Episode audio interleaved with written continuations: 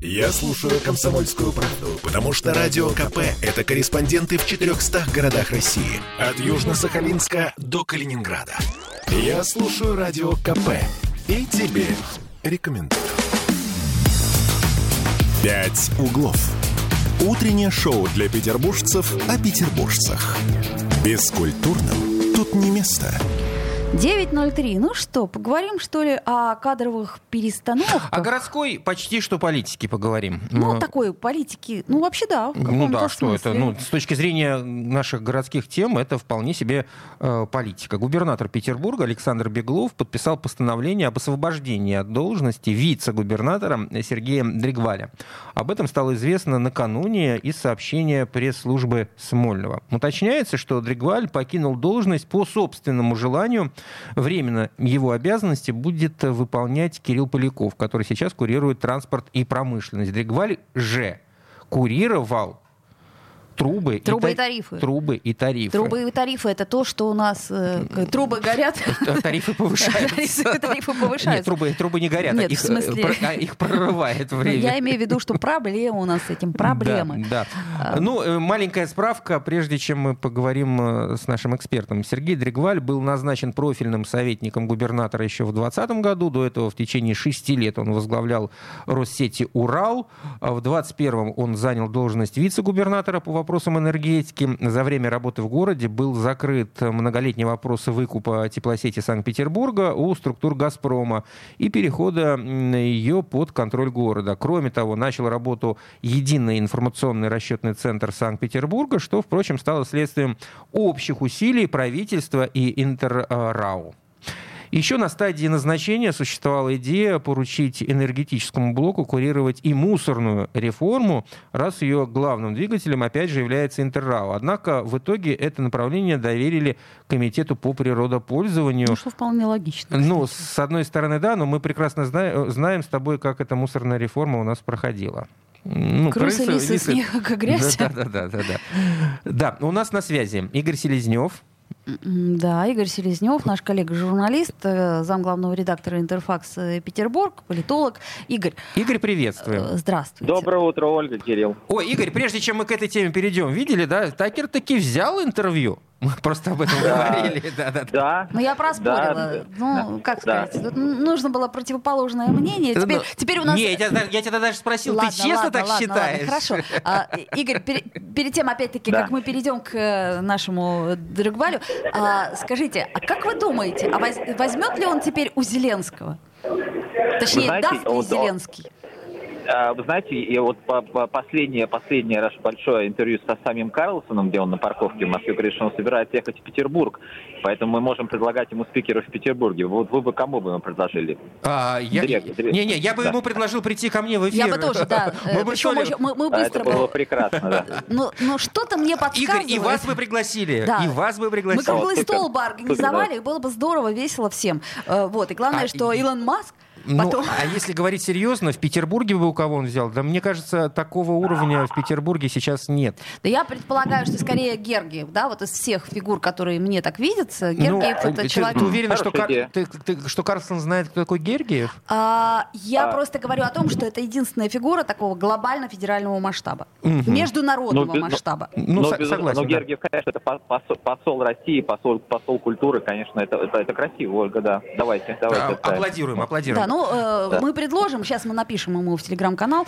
а, вот, а дальше посмотрим, ответит. Мне, кстати, Сара Джессика Паркер ответила. Вы можете себе представить, я... Э, в смысле? В прямом, Лично? Ну, в смысле, я написала ей э, в запрещенную нынче сеть, и ага. мне ответили, и у меня была с ней встреча, когда она приезжала в Петербург. А, ты предложила да, ей интервью? Да, да, да, да. Так... Это, так вот я к чему говорю, что чем черт не шутит? Ладно, давайте перейдем к нашим э, э петербургским болотам. Баранам. Да. Э, итак, э, кто же теперь у нас э, будет отвечать за трубы и тарифы? Ведь мы же понимаем, что у вице-губернатора Полякова куча других проблем.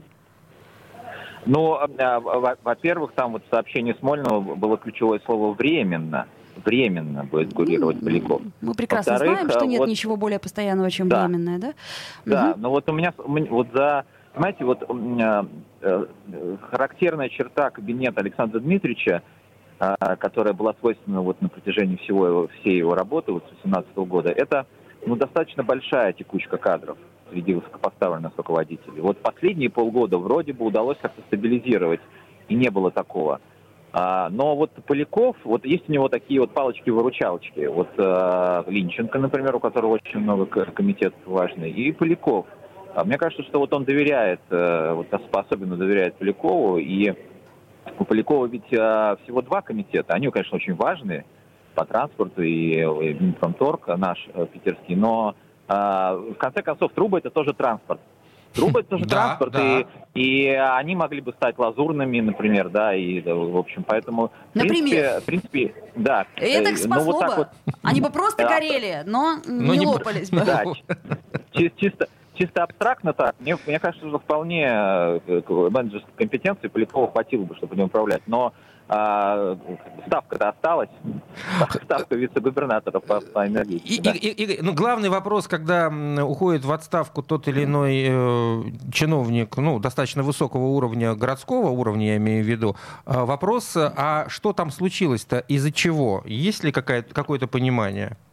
Э, вы знаете, я, я не знаю, ну, вот, э, мне рассказывали, что, в общем, э, Дрегваль или Дрегваль, он достаточно давно как бы планировал вот, сменить работу, и а, вот, насколько я понимаю, что инициатива скорее исходила от него. Угу. Нет, вот, нет поэтому... ни, ни, никакого там подводных течений, но, камней и прочего нет. Я, я понимаю, нет. Да, но есть, есть, есть, есть один процесс, который был очень важен э, для Беглова и который завершился вот в конце года. Это процесс э, приобретения теплосети. Возможно, он, э, у него была такая задача. Угу. Вот, завершить, обеспечить эту процедуру, завершить процесс – и тогда он, например, Александр сказал, ну тогда можешь уходить. А... Вот, может быть, это было так. Сергей Дригваль занял должность вице-губернатора в 2021 году. За, получается, да, два года. В начале 21 да. Да, за, получается, три года, да? Ровно три. Три да, года. Ровно три года. А как можно оценить его деятельность? Э, скорее со знаком плюс, э, там, я не знаю, с каким-то промежуточным знаком или минус? Вы знаете, э, во-первых, это для кабинета Беклова это долго, это продолжительный срок, три года. А, во-вторых, вот, э, ну вот что касается этой зимы, то вот с точки зрения аварийности теплосети э, мы прошли его достаточно ровно. Мы проходим. Проходим, да, вот, мы еще не прошли. Переход, да, не прошли. Теперь эти переходы через ноль постоянно, это, это, конечно, вызов для всех энергетиков, но мы пока проходим его нормально, этот срок. А, вот. Ну и, наверное, все-таки главный, главный результат это как раз переход теплосети. Это очень просто давняя история. Это начинала еще Валентина Ивановна. То есть на ну, лет 15 она uh-huh. длится. И вот только сейчас получается, что э, вот удалось это сделать.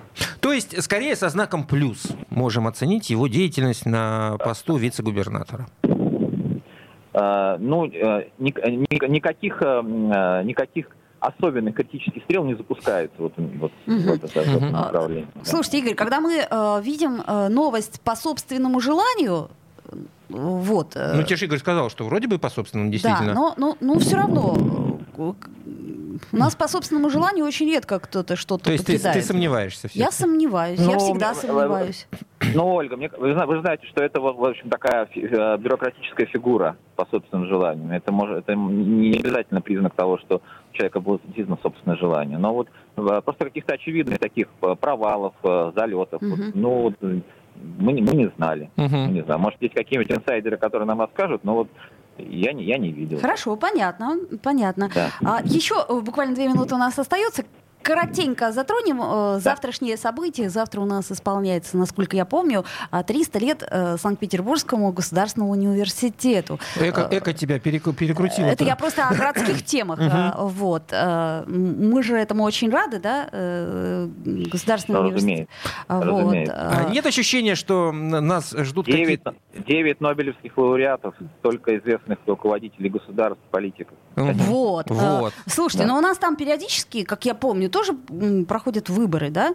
Нет ощущения, что Может быть, что-то в, в ближайшее время как, какие-то изменения будут э, в нашем госуниверситете кадровые? Э, вы знаете, вы знаете, э, с нашим университетом действительно запланированы большие события, но из тех, которых мы знаем, это они, но они связаны с, вот, с, с, будущим, с будущим кампусом. Это очень большой проект, и это действительно приведет к очень большим переменам. Это будет, это будет университет будущего, современный университет, со всем, что с этим связано.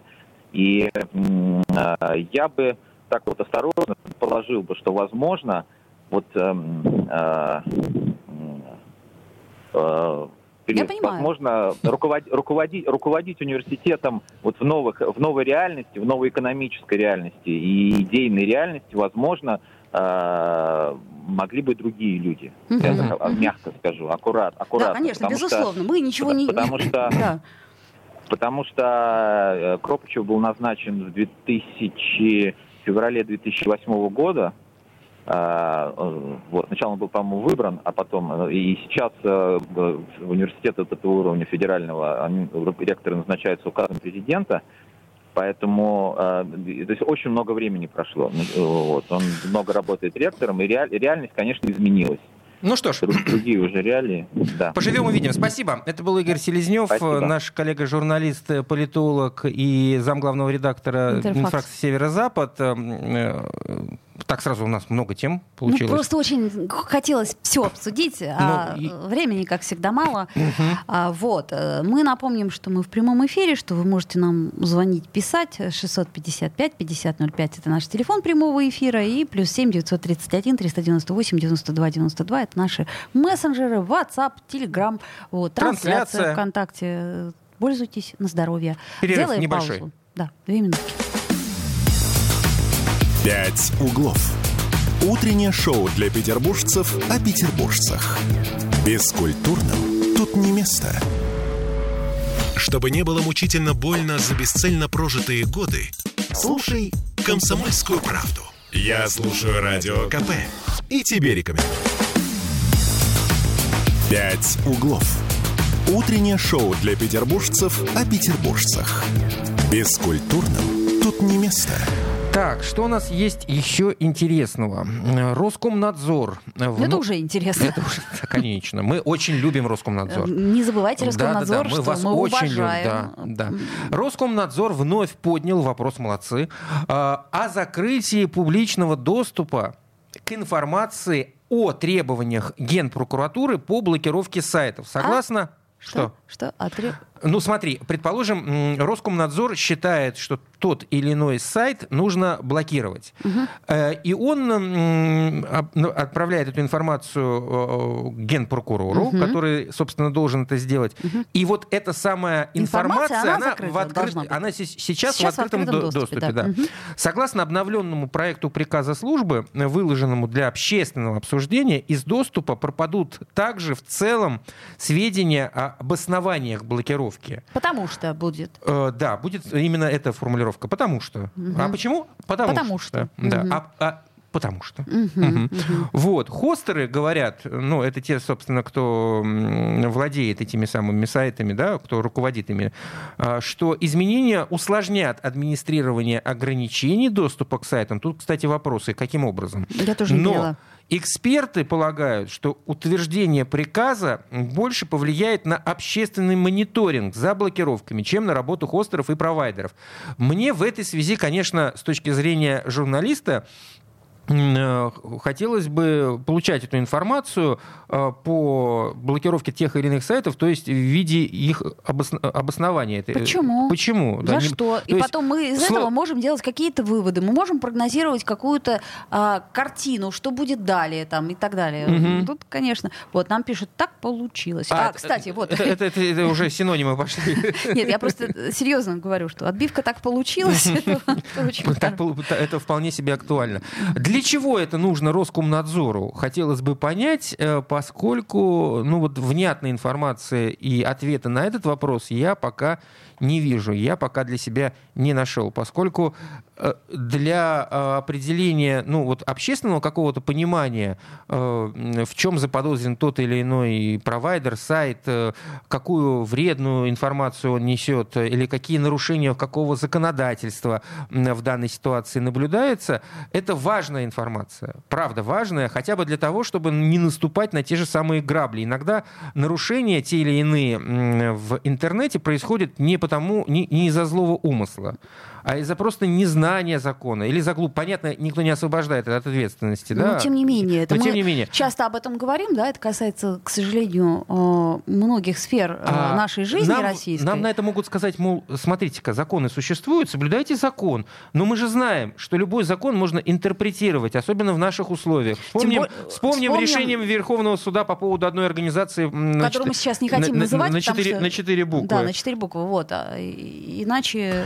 А, и мы по этому поводу, конечно же, хотим пообщаться, очень хотим пообщаться со специалистом, который напрямую занимается подобными вопросами. Ну, пытаемся дозвониться. Ну, вот смотри, еще есть одна новость э, про э, VPN-сервисы. Да? Все, Мгм. Я думаю, что уже большинство... Мы уже, кстати, говорили вот с- как раз с тем специалистом, с Германом Клименко, которому пытаемся сейчас дозвониться. А, большинство сервисов уже нам известны, да, те, кто пользуются э, запрещенными э, в России э, социальными сетями, э, но при этом они э, запрещены, э, как сказать, только для каких-то коммерческих использований там, и так далее и тому подобное. Мгм. Там тоже тонкий закон какой-то, я его до конца не помню.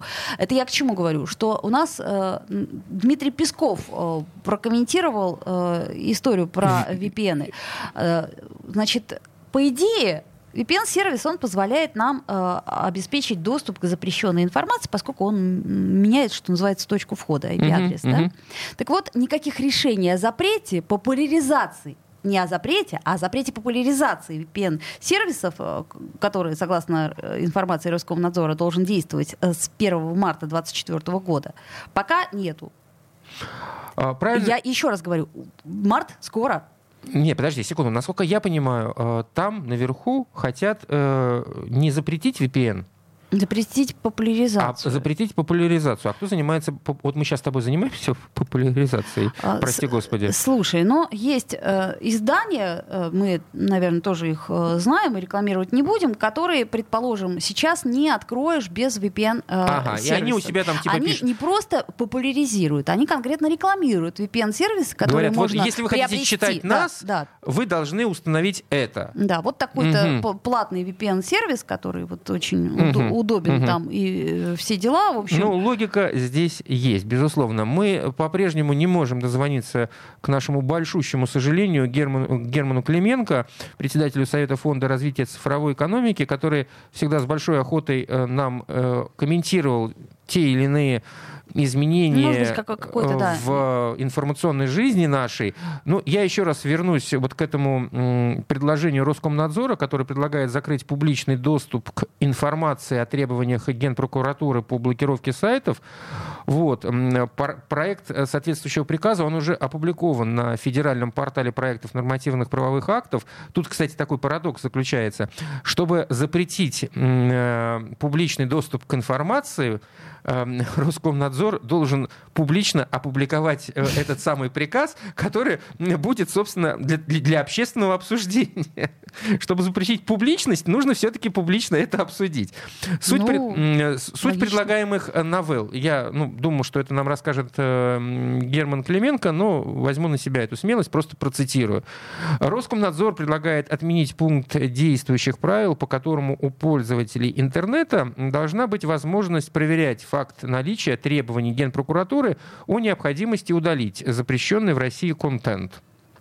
Как пишет коммерсант, если приказ выйдет в этой редакции, из доступа пропадут в целом сведения об основаниях блокировки. Ну, это, собственно, о чем мы и начали с- наш разговор. А, По данным издания, хостеры, да, это я уже говорил, э, считают, что это усложнит э, администрирование, а мы-то полагаем, что в этой связи все-таки хотелось иметь какой-то общественный доступ к той информации, а, по какой причине происходит тот или иной, э, та или иная блокировка того или иного сайта.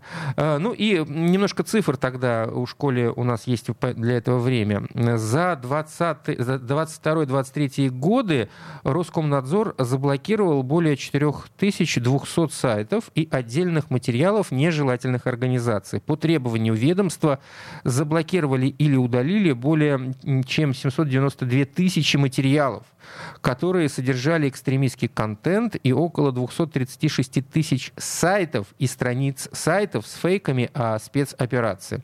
Также более трех тысяч сайтов заблокировали за систематическое размещение информации, распространяемой с нарушением российских законов. Получается, что если эта норма будет принята, о которой мы сейчас говорим, то мы уже не сможем через год ну, э, э, сказать... Вот, цифры назвать. Да, мы, нет, цифры минимум. мы сможем назвать. Мы не сможем... За, вот сейчас-то я сказал...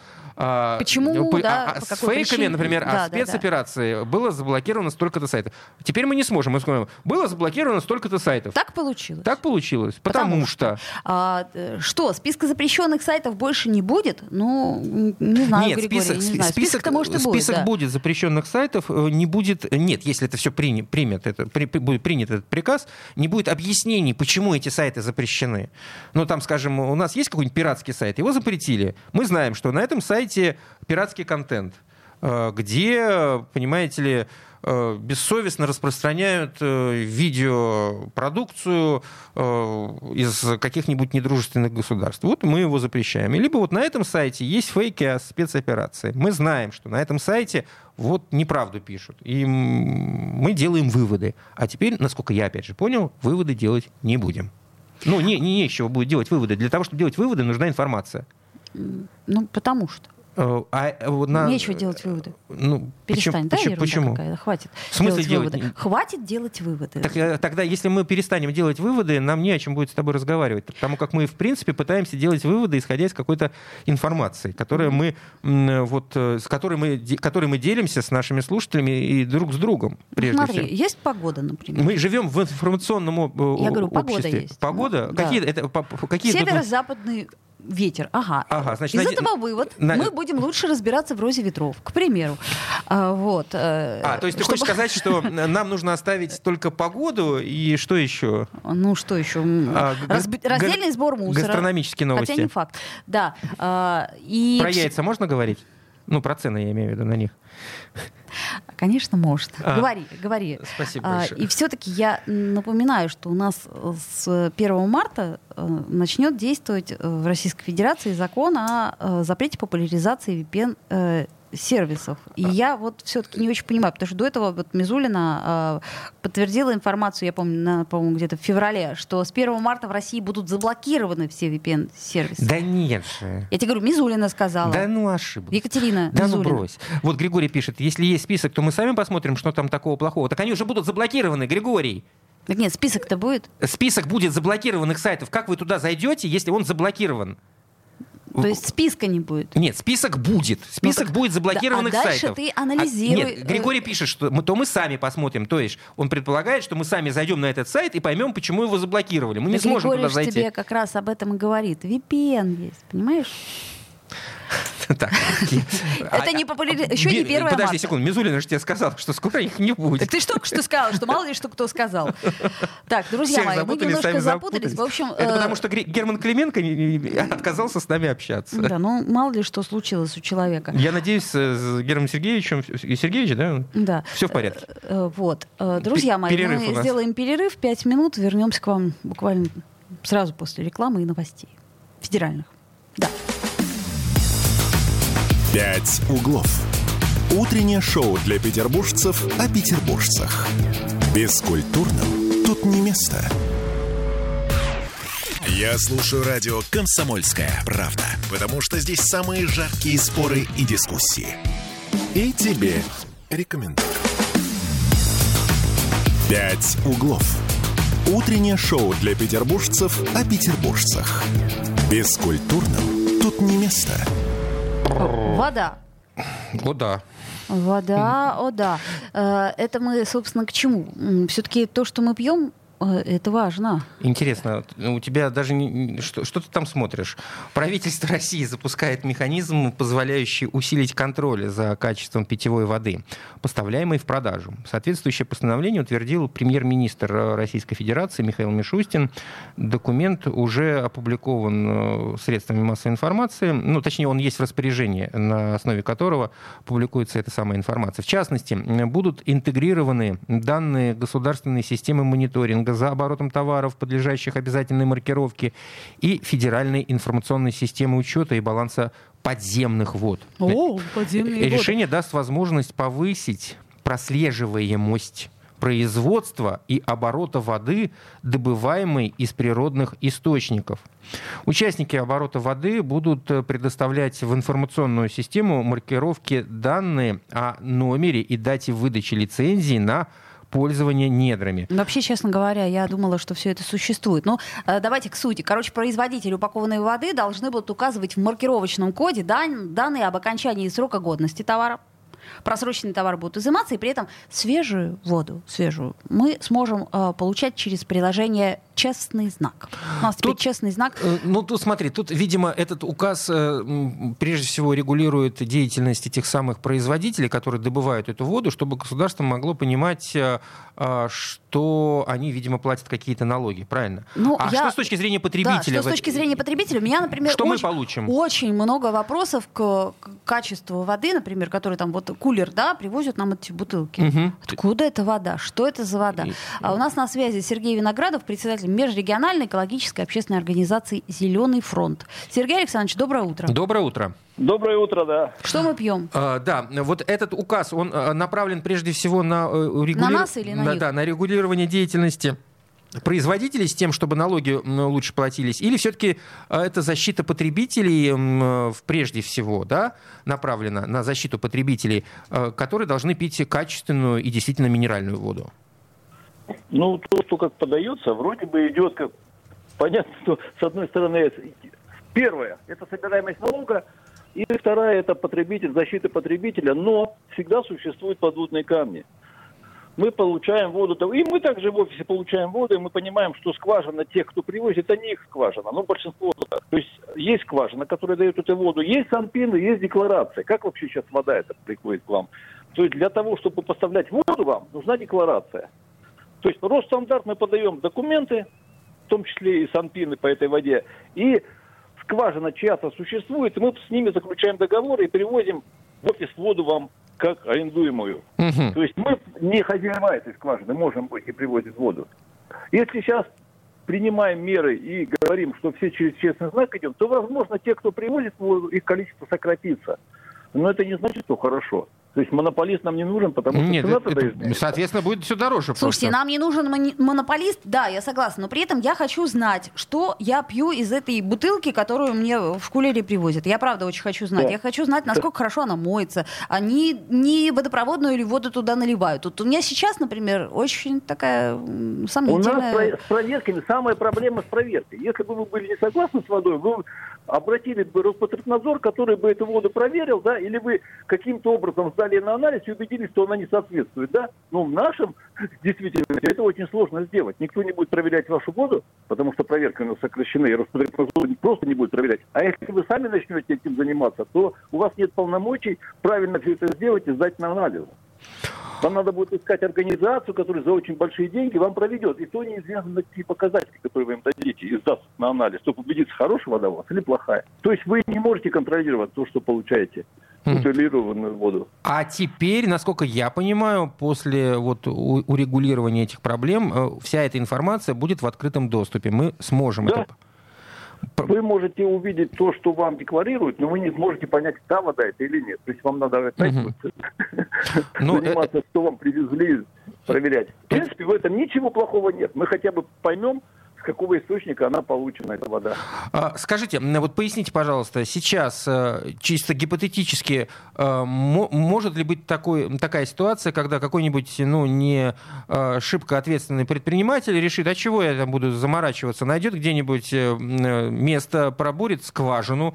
Теперь у нас много фирм, которые предоставляют возможность вот этого самого бурения, и начнет оттуда водичку качать. Нет, да- даже, даже не бурить. Он просто купит у тех, у кого есть скважина. Но там вода может быть не соответствующая на этот момент. Потому Мгм. что тоже из грунтовых вод сейчас берется-то, да? Мгм. Конечно, существует. И честный знак, конечно, способствует тому, что это меньше шанс будет этого. Конечно. Понятно. А скажите, пожалуйста, вот э, э, у нас, например, э, в России традиционно мы не обращаем внимания на свежесть таких продуктов, как чай или рис, да? Ну, есть и есть рис и рис, э, там чай и чай. А вот, ну, предположим, наши китайские э, партнеры, они э, уделяют этому особое внимание, чтобы рис был свежий. А, Я э, в данном случае про свежесть воды. У нее вообще есть свежесть? Да, есть ли у воды свежесть и есть ли у нее срок годности? Нет, Санпин и Санпин все это регулируется. То есть, когда подаем мы декларацию, мы все указываем. Там все это есть. Если не соответствует, то принимается мера. Другое дело, как это все проверить и захотят ли проверять. Нет возможности у надзорных органов все это проверять. Конечно, Санпин существует. Мгм. А вот, например, такие организации, как общественный контроль, я просто понимаю, что вот они продукты закупают, а вот воду я бы тоже хотела, чтобы проверили. Вот кто-то бы нашелся, кто проверил бы выборочно несколько э, Наверное, экземпляров. наверное, это сложно. Это вот насколько это сложно. Э, Это не сложно, это все затратно. То есть вы должны понимать, что вы, во-первых, специалисты должны заниматься, они должны знать, на какие показатели проверять. Мгм. И заказывать организацию, потому что я против того, чтобы граждане сами брали, куда-то отвозили. У вас нет ни чистоты. Вы в какую посуду брали? Как это проводилось? То есть должно, должен орган, который имеет, то есть лаборатория, которая может это делать. Но ей надо за это платить, она не бесплатно работает. В это все упирается. И общественные организации, которые этому способствуют и смотрят, у них тоже ограничены средства, на которые они все это делают. Они не бесплатно делают, потому что никто бесплатно лабораторные анализы делать не будет. В общем, в любом случае, э, подон- по- подобный сегмент нужно регулировать, нужно наводить э, там порядок, э, коего еще нет, этого самого порядка, и э, то решение, которое принято правительством нашей страны, вполне себе ну, благо. Вполне. Ну, нам, конечно, не хотелось бы за, за наши деньги, а все делается за наши деньги. Вот так. Не хотелось бы, чтобы Не- за наши не- деньги, не, да. не хотелось бы, согласен с вами. Хотелось А бы, почти, они все наши, да. Ладно. Э, Хорошо, попробуем разобраться с этой водой. Как-нибудь э, еще кого-нибудь э, по этому поводу опросить. Спасибо вам большое. Сергей Виноградов, председатель межрегиональной экологической общественной организации «Зеленый фронт». А у нас, смотри, пишут, водопроводную наливают, арендуют помещение в жилом доме, но фильтр у них хороший, а горлышки бутылок протирают тряпочкой. Мне рассказывали, кто возил. Но это частное мнение. Еще нам пишут, это по поводу воды. Мгм. Слушайте, ну тема на самом деле важная, э, потому что сейчас же большинство людей воду покупают. Я домой, это другой нам слушатель пишет, воду из источника покупаю. Подорожает, наверное, эта скважина освещена патриархом, мне этого достаточно. Ну, замечательно. А уже на глюк какой-то э, прошел, и ей показалось, что воду с привкусом привезли. Она позвонила, и ей эту бутылку забрали, и взамен в подарок две привезли. С М. привкусом или без привкуса? Ладно. Ну, видимо, без привкуса. Это тоже, кстати, способ. Эм, Но, а ты бутылированную воду ведь покупаешь? Я все время покупаю бутылированную воду, поэтому я и нервничаю. Я не знаю, что я покупаю. Она, между прочим, недаром стоит, мягко скажем. Ну, на этикетке написано. Что, сколько она стоит? Нет, что там на, в этой воде... Вода. Ну, нет, там... Сто процентов Секу- вода. Секунду. Там должно быть эм, содержание минералов тех или иных. Нет, э, подожди. Э, а Можно а покупать добы- минеральную воду, а можно покупать питьевую воду. Это разные воды. Подожди, а там не написано, как эта вода произведена, где она добыта? Обычно говорят, ну, обычно пишут... Пишут из скважины. Ну, там Из номер- артезианской Нет, скважины. это- там написано обычно какая, ну, номер скважины. Ты можешь проверить, э, где эта скважина находится. Ты знаешь, А как- где гарантия того, что ее мне не налили в соседнем Да подъезде? нет этой гарантии. Так а я нету. хочу гарантии. Вот тебе для этого Мишустин и придумал, ну, и его подчиненные э, способ, э, чтобы эта гарантия хоть каким-то образом э, стала проявляться. Знаешь, как- Гипотетически, как, э, очень как- гипо- когда проявляли, точнее, печатали фотографии в свое время, так это проявляется кадр, так хорошо, хорошо проявляется. Вот Да. эта гарантия будет проявляться, проявляться потихонечку. Или как Ленин писал, молоком. М- молоком, да, из э, чернильницы, Из из, хлеба, хлеба, да, да. а потом, А потом- съедал ее. Да, ну, в общем... Э, Все мы помним наши советское де- детское- де- детские воспоминания у нас хорошо сохранились по этому поводу. Мы все учили, как дедушка Слушайте, ну, Ленин жил. как, как бы то ни было, но вот вопрос воды, он очень редко, как это ни странно, встает, да, то есть проверяют э, колбасу, там, сосиски, что еще там проверяют, в общем, э, там, молочные продукты. Я за, очень за, потому что, например, молочные продукты — это большой э, риск, если что-то с ними не так. Но э, мне бы все-таки хотелось знать, что мы, уже, пьем. мы уже поняли, мы это уже поняли.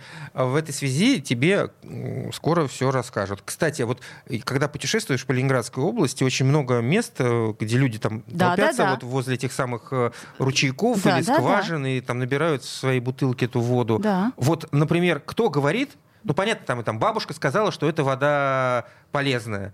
но э, все Одна бабушка сказала. Да, ну все-таки... Это, кстати, тоже хорошая отбивка. Вре- вре- вре- Время-то идет. Может быть, на 50 лет назад эта вода была полезна, сейчас она уже бесполезна в лучшем случае, а в худшем случае опасна. Э, И вот... э, Не э, пей из лужи, ну, козленочком станешь. Да, хотелось бы, и чтобы вот эти тоже скважины как-то проверялись, и была какая-то информация по этому поводу. С чего? В смысле, с чего? Нет, подожди, эти скважины это твое личное дело. Хочешь пей, не Я- хочешь. Если у тебя на участке скважина. Нет, или это, общ- это какие-то вот общи... Не, ну, подожди. Ты, ты- ты ведь наблюдала, да, много раз люди Конечно. толпятся Нет, возле это- каких-то я- источников. Я, понимаю, но это никаким образом ни- никак не Почему? регламентировать. Ты Ну, можешь можно же свою воду принести на анализ, что мы, собственно, Нет, и ну, делали. и есть же тебе службы, отметят. которые должны это проверить.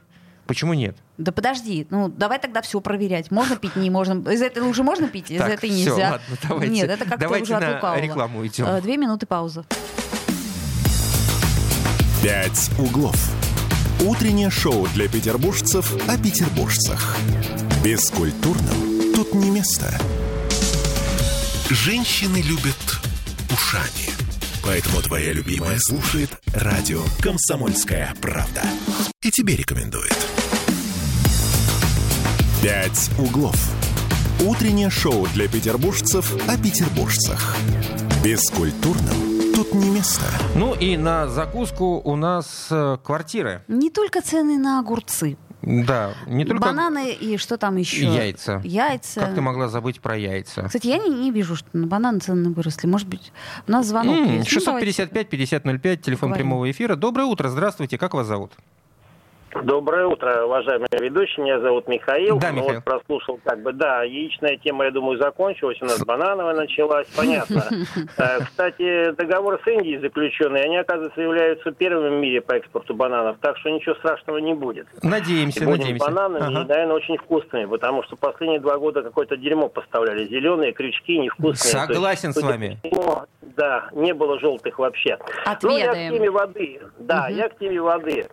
Когда вот сейчас звучало, хотелось сказать, не читайте советских газет. И еще хотелось сказать, на заборе э, написано дрова. За забором другое. Мгм.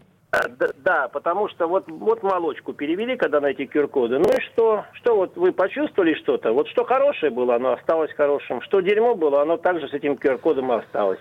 И я что-то не вижу в магазинах кучу людей, которые что-то там прислоняют, телефон что-то считывают. То же самое с водой. Обратите внимание, когда началась водяная эпопея лет 20 назад, сразу как-то резко-резко у нас по Селиной области, по всей стране забили источники, забили какие-то там, я не знаю, ледники. Полезные, не забили. полезные. Полезные, там, серебром каким-то там, они все были освященные попами, священниками. Ну и что, а по факту лили все это по подвалам и продолжают это все лить.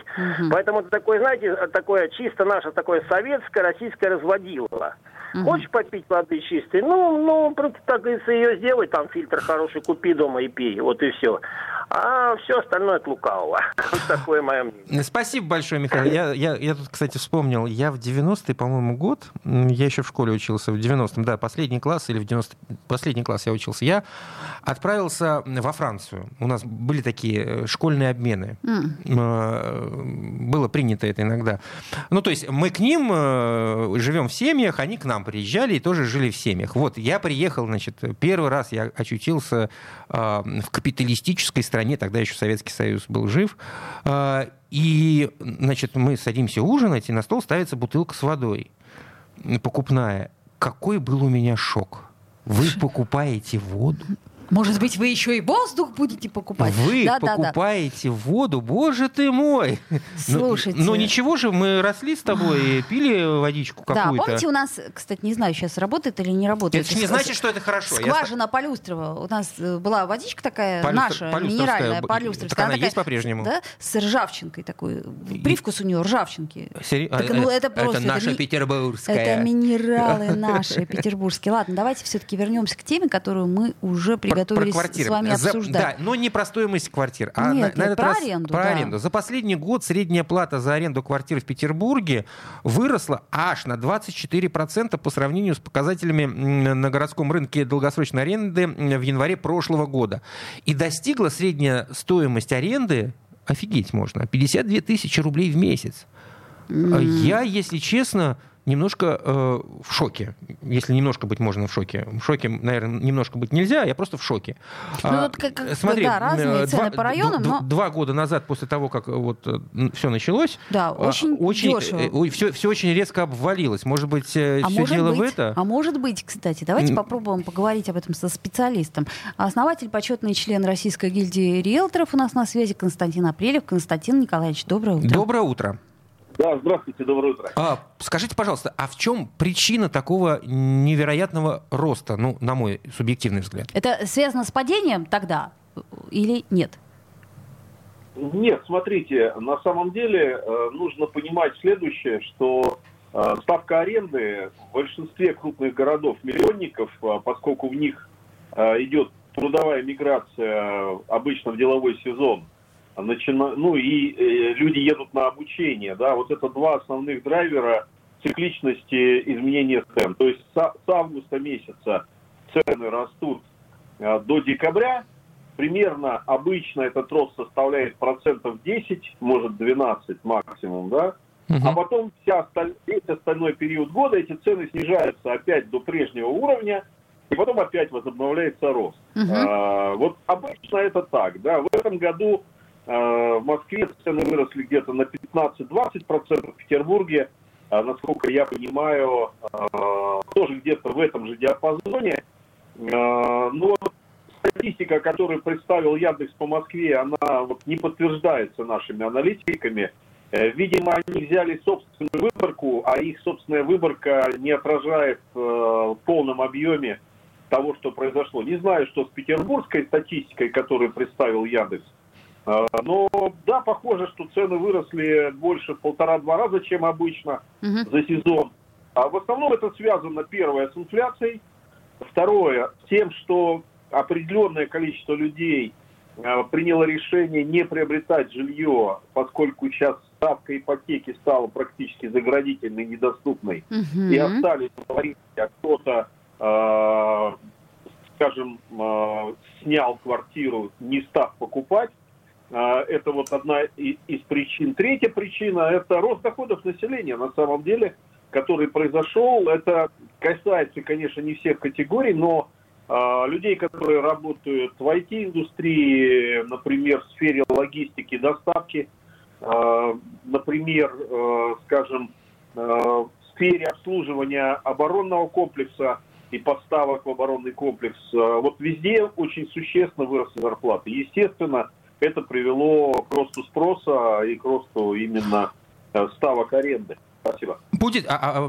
будет ли расти еще стоимость? Есть ли какой-то прогноз? Можно ли этот прогноз... Э, ну, на мой взгляд, нет. То есть все равно цикличность нас догонит. Может быть, на месяц-два позже начнется коррекция цен. Угу. Но для того, чтобы она началась, э, нужно наблюдать за тем, что будет происходить с предложением. Сейчас предложение по количеству предложений в аренду – два раза ниже, чем обычно в этот сезон да, жилья. Угу. Поэтому, а, конечно, определенный дефицит э, предложения, он формирует, э, по крайней мере, э, те цены, которые сейчас на рынке присутствуют.